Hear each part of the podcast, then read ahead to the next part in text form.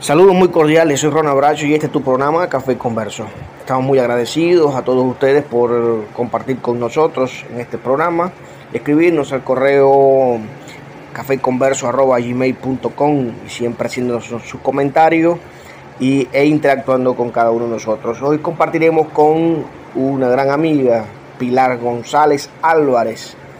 Ella reside en Sevilla, España, además de escritora es terapeuta gestal y trabajadora social en el Sistema Andaluz de Salud. Colabora con el programa Vivir Mejor, es posible de Solucar Radio, en la sesión Libros para Vivir Mejor. Y eh, compartirá con nosotros su experiencia a la hora de escribir tanto libros de autoayuda o desarrollo personal como de novelas, género de novelas. Sus obras comienza a escribir El despertar de Abelia en la primera edición de enero del 2004 a través de la editorial Entre Líneas y su segunda edición autopublicada en noviembre de 2015.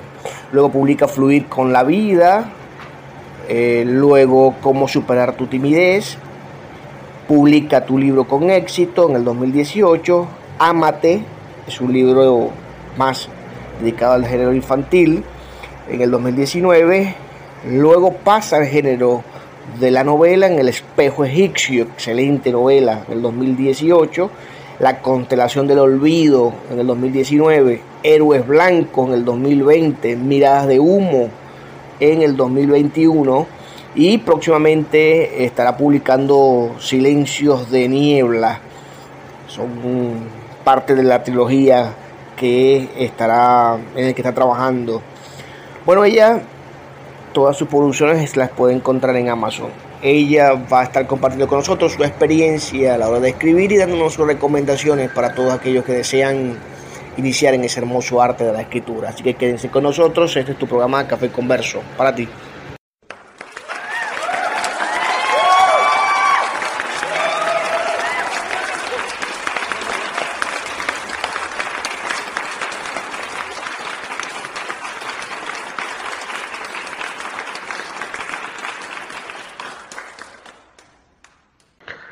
Saludos Pilar, ¿qué tal? ¿Cómo estás? Es un gusto para nosotros tenerte en nuestro programa Café Converso, que transmitimos a través de Heterodoxia Radio, esa radio que se parece a ti.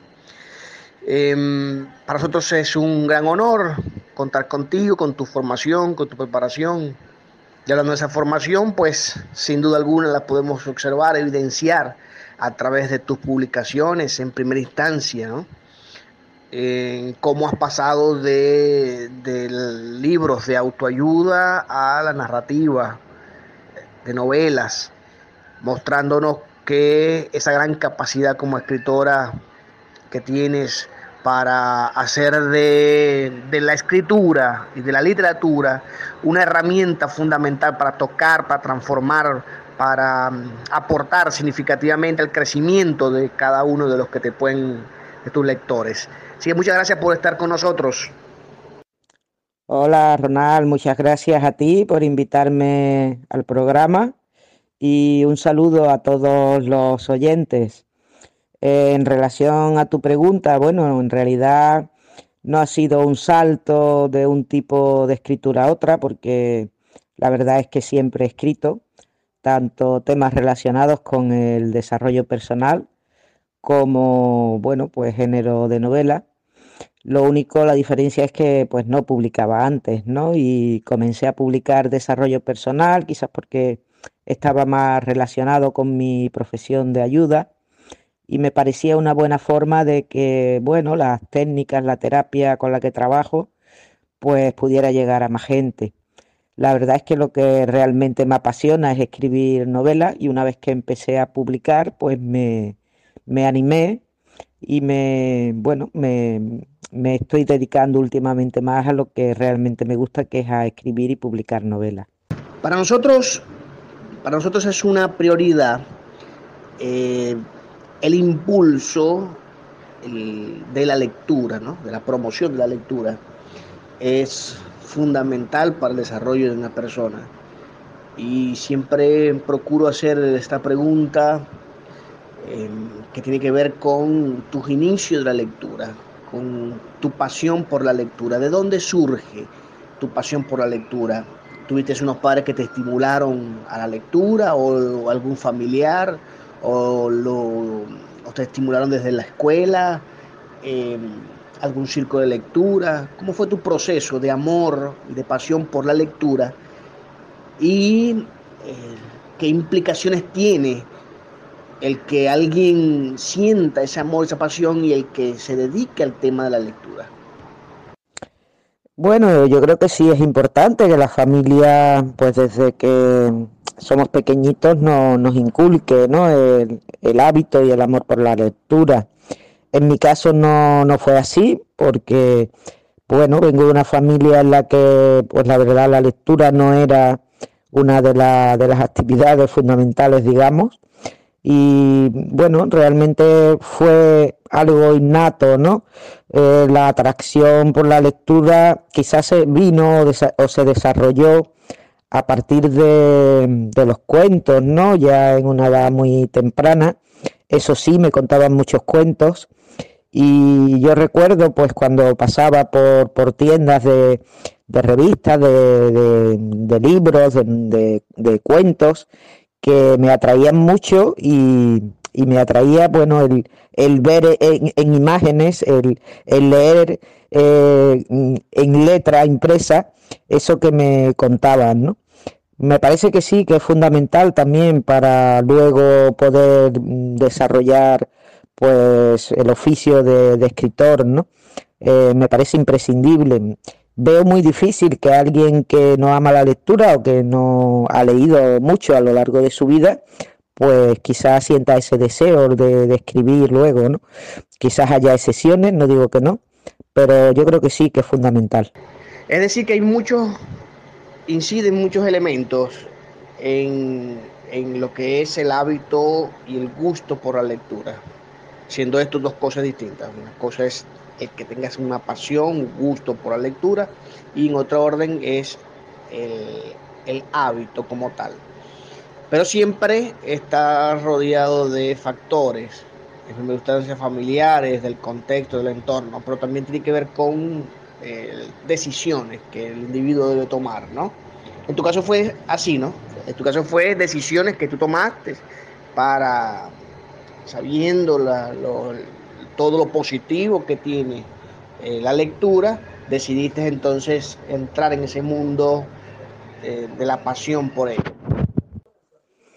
Pues sí, en cierta medida tiene que ver con las decisiones o las elecciones que uno toma, ¿no? Lo que pasa que yo creo que también cuando uno tiene poca edad, ¿no? Como, como es mi caso, que ya te digo, pues desde muy pequeñita me, me atraía, ¿no? Lo que eran los cuentos, los tebeos, bueno, y eso de alguna manera hace que, que luego una pues vaya cogiendo ese hábito, ¿no? Y ese gusto también, ¿no? Por, leer y pase de leer cuentos y tebeos a leer libros, ¿no? Más que una decisión consciente, porque a esa edad yo creo que todavía una no tiene esa conciencia, es una, una atracción, ¿no? Algo que atrae, algo que gusta, algo que apetece, y, y eso poco a poco va llevando, pues eso, a otro tipo de lecturas. Y yo creo, Pilar, que eh, tu profesión como terapeuta y como trabajadora social, tu profesión te permite de alguna forma también conocer la naturaleza humana con sus vicitudes y sus, bondades. Y ello te impulsa no solo al hecho de atenderlos en un espacio en tus oficinas, sino también que a través de la escritura eh, tú les transmites un mensaje. Y eso es lo que tienes siempre en mente a través de tu narrativa, a través de tu historia. ¿eh? La capacidad de poder transmitir un mensaje que llegue, que fortalezca la, dignidad humana.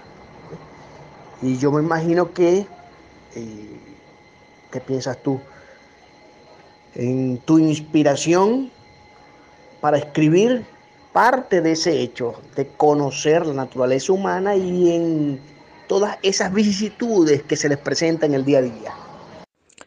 Bueno, como ya te mencioné eh, anteriormente, pues comencé a escribir libros relacionados con el desarrollo personal, ¿no? Y en ese caso, pues efectivamente mi, objetivo era transmitir una serie de, de conceptos, mm, dar a conocer también, uh, pues eso, lo la terapia con la que trabajo, que en, concreto es la terapia gestal, y dar a conocer también una serie de técnicas, ejercicios prácticos para que, bueno, pues aquellos que, que lean mis libros tengan, digamos, una guía, ¿no? Para, para poder, pues, conocerse mejor, para poder manejar mejor sus emociones, etcétera.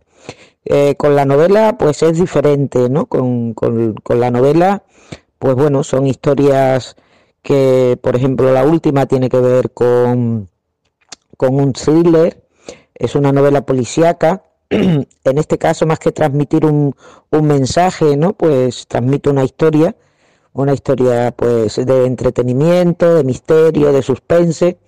Y, y bueno, quizás ahí también me ha ayudado, ¿no? El, a la hora de definir mis personajes, ¿no? El conocimiento, bueno, que me, me viene bien tener, ¿no? De, de, pues mi trabajo, ¿no? Cuéntanos ahora en específico, Pilar, tu proceso de planificación. ¿Tienes un... te planificas para escribir, para escribir tus novelas, tus libros? O, bueno, te sientas, ¿cómo es tu, día a día como escritora? ¿Vas, eh, escribes todos los días o una vez a la semana? ¿Cómo es tu proceso de planificación para escribir? Bueno, te diría que mi proceso es bastante caótico. No tengo una planificación, no soy escritora de método. Más bien podría decir que, que soy escritora de brújula con lo que pues hay días que escribo, hay días que no escribo, hay días que escribo varias horas, hay días que, bueno, pues escribo tres palabras y lo dejo. Entonces, pues depende, va surgiendo, ¿no? Escribo de forma espontánea lo que va apareciendo cada día y como, bueno, pues te digo, ¿no? A veces soy bastante caótica, no soy disciplinada. Luego me toca revisar, eso sí, revisar mucho una vez que la obra está, digamos, terminado el primer borrador y luego ir puliendo, ¿no? Porque imagino que al no tener una planificación, pues bueno, va surgiendo algo un poco amorfo y una vez que está medio hilado, pues me toca perfilarlo. Y cuando te sientas a escribir, ¿tienes algún ritual? ¿Algo que haces? Eh, ¿Necesitas tener algo a la mano? necesitas tener alguna vestimenta en específico, hacer algo. Eh, ¿Qué ritos giran en torno a tu oficio de escritora? Pues no, no tengo ningún ritual concreto determinado. Me pongo delante de la pantalla del ordenador y pues eso, hay días que surge, hay días que no surge, pero no, no tengo ritual de ningún tipo. ¿Es, ¿Es posible hablar de compromisos de la literatura es, propicio hablar también del compromiso del, escritor. ¿Con qué se siente comprometido el escritor? Hay compromisos sociales, hay compromisos individuales. Em, ¿Qué te compromete? ¿Con qué te comprometes a través de la literatura?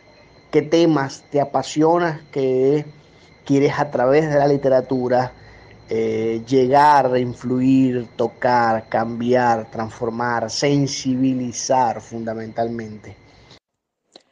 Bueno, supongo que cada escritor tendrá su propio compromiso, ¿no? Eh, en mi caso, bueno, pues mi compromiso era en un principio el, llegar a, personas eh, o llegar a más personas de las que trataba en mi consulta para, bueno, facilitar lo que se puede llamar eh, una mayor toma de conciencia, un mayor autoconocimiento. Eso es, bueno, pues en mi comienzo, digamos, ¿no? Ahora quizás con la novela, pues, pues no, no tengo ese mismo objetivo. Creo que en este momento estoy más comprometida conmigo, con, con mi pasión por escribir y lo demás es como algo un poco más secundario, ¿no? Si al lector pues le mueve, le gusta, pues evidentemente me alegro muchísimo, pero sobre todo me interesa pues eso, desarrollar algo que, que a mí me, hace feliz, que me apasiona y que de alguna manera me, hace sentir viva. En tu libro Fluir con la vida, que publicaste en, Amazon eh, para el 2015,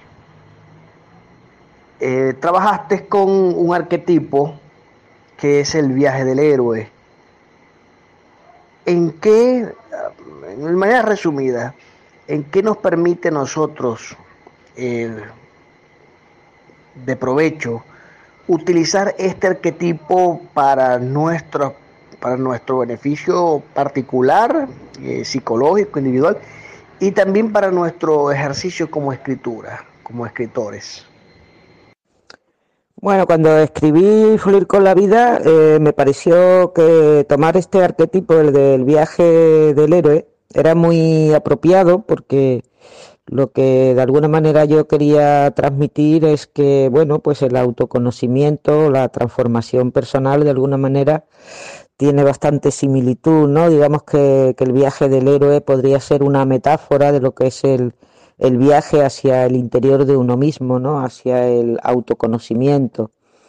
Eh, no sé si eso le pueda servir o no para, para alguien que escribe, para un escritor, pero mi intención era pues que sirviera a aquellas personas que, leyeran el libro para que pudieran entenderlo, ¿no? En, ese sentido de metáfora, ¿no?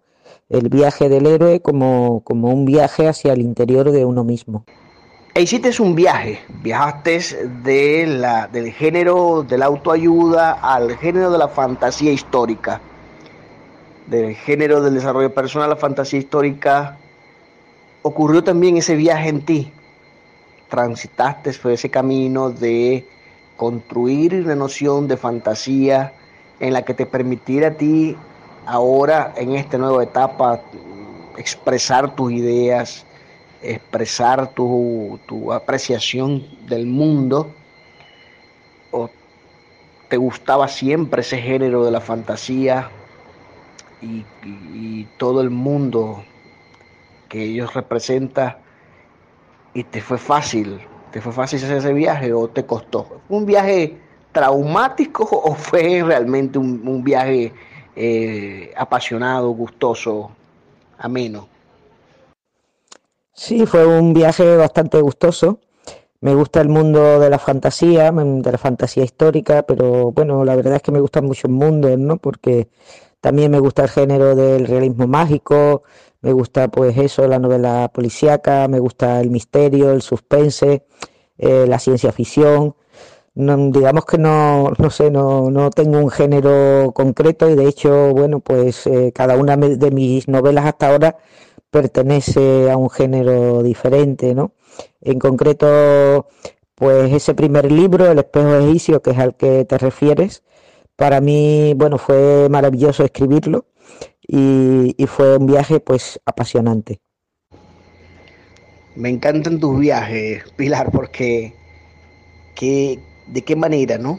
Qué manera tan particular de, transitar de género, de la fantasía histórica, pasar al realismo, en, en, la constelación del olvido, en la que en la que tú pudiste de alguna forma u otra hora eh, ubicarte en otro, en otro, en otro momento histórico, ¿no? En, otro, en otras situaciones, en otro escenario, ¿no?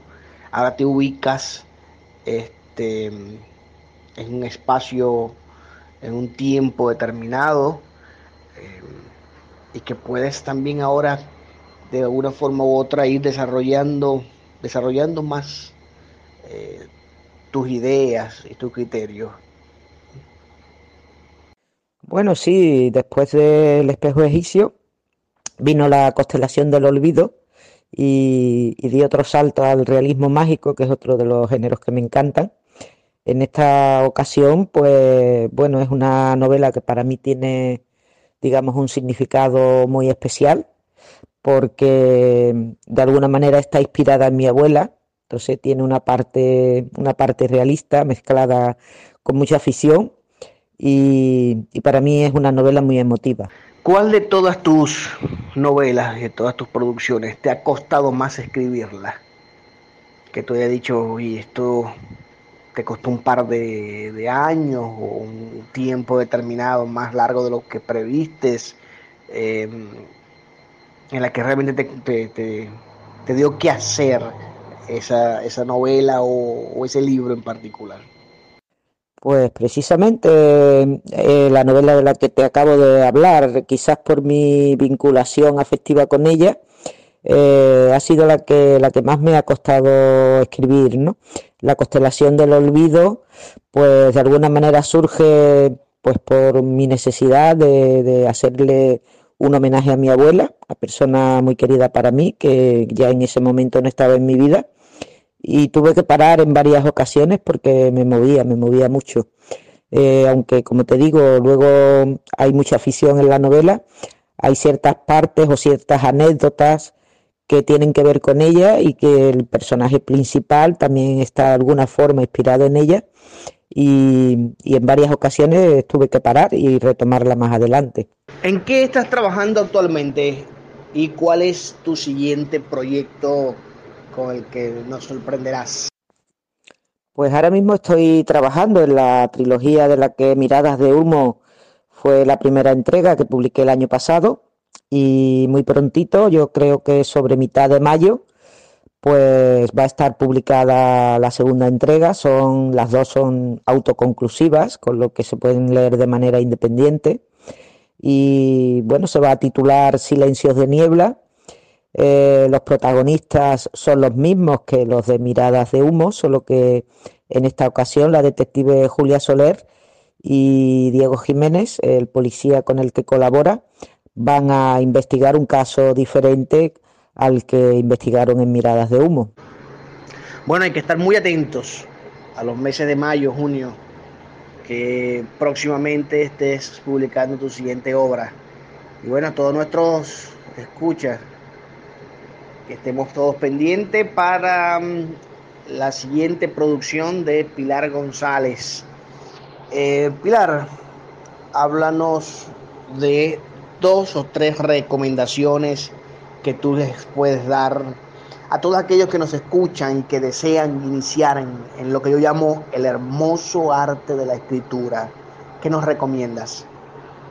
Mm, la verdad es que me cuesta recomendar, ¿no? Creo que cada escritor o cada persona que tiene interés en la escritura debe, debe encontrar la motivación me cuesta, me cuesta dar recomendaciones porque además, como te decía, ¿no?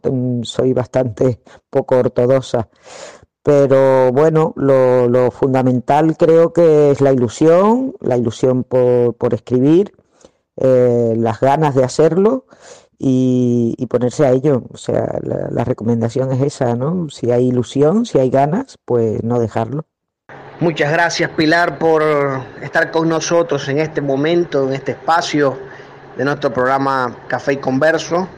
Estamos complacidos por escuchar tus recomendaciones y tu experiencia a la hora de escribir y sobre todo esa sensibilidad que te caracteriza por tu profesión y por tu condición humana. Eh, agradecidos estamos y también todos aquellos que nos están escuchando por contar contigo. Sabemos que seguirás con nosotros colaborando en próximos programas. Muchas gracias a ti, Ronald, y a vuestro programa. Por supuesto, podéis contar conmigo siempre que queráis. Y un placer también para mí enorme, pues, por haber estado aquí este ratito charlando contigo y, bueno, eh, con todos los oyentes. Un saludo y muchas gracias.